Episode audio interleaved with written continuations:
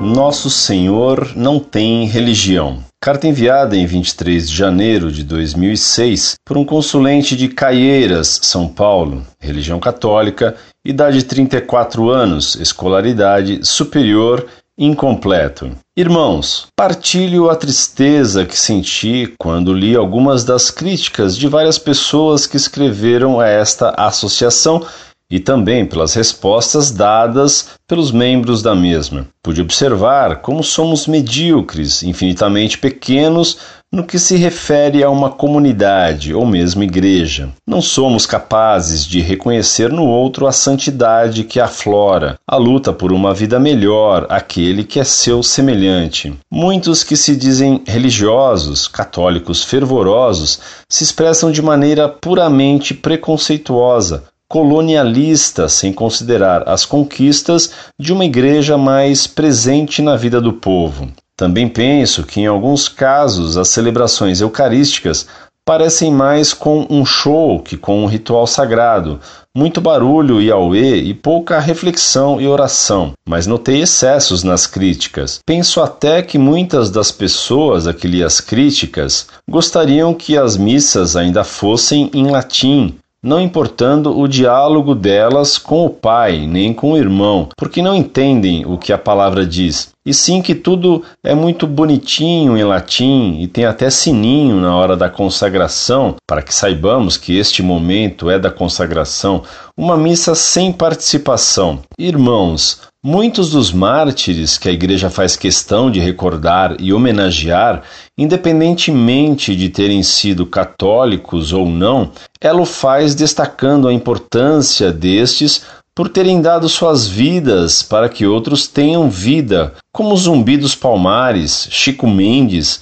Luther King e outros. Quero lembrar que o povo de Deus somos todos. Nosso Senhor não tem religião. Antes de sermos católicos, somos humanos, vocacionados à vida e a levar vida. Oro a Deus que nossos corações se convertam e busquemos juntos construir a civilização do amor, ou se continuar assim, voltaremos à igreja do passado, que excluía o povo e impunha seus dogmas a outros.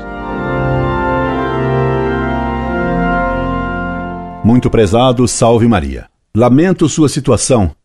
Você confessa que não é mais da Igreja Católica que você chama do passado. Você é da Igreja de hoje. Mas, como escrevo a você depois de alguns dias da data de sua carta, creio que a igreja a qual você dizia pertencer já passou, pois hoje é dia 31 de janeiro e sua carta é do dia 23.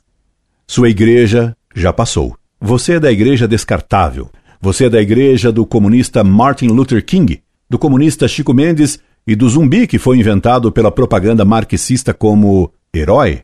Você é da igreja que não tem dogmas nem verdades, igreja que não ensina e não exige adesão à verdade, portanto, igreja das mentirinhas livres e evolutivas. Você é da igreja que prepara a civilização do amor construindo paredões de fuzilamento e cercas de arame farpado eletrificado nos gulags. Você é da Igreja da Teologia da Libertação, que impôs o Lula pela propaganda e que defende os mensalões. Compreendo então que você confesse estar triste. Partilho a tristeza que senti quando li algumas das críticas de várias pessoas que escreveram a esta associação e também pelas respostas dadas pelo membro da mesma. Compreendo que você confesse sua mediocridade, mas o previno que ter-se como medíocre, em seu caso, é otimismo demais, pois, me diz, pude observar como somos medíocres, infinitamente pequenos no que se refere a uma comunidade ou mesmo igreja. Notar a própria pequenez já é um progresso. Tenha confiança e arrependa-se do que escreve e crescerá diante de Deus e dos homens.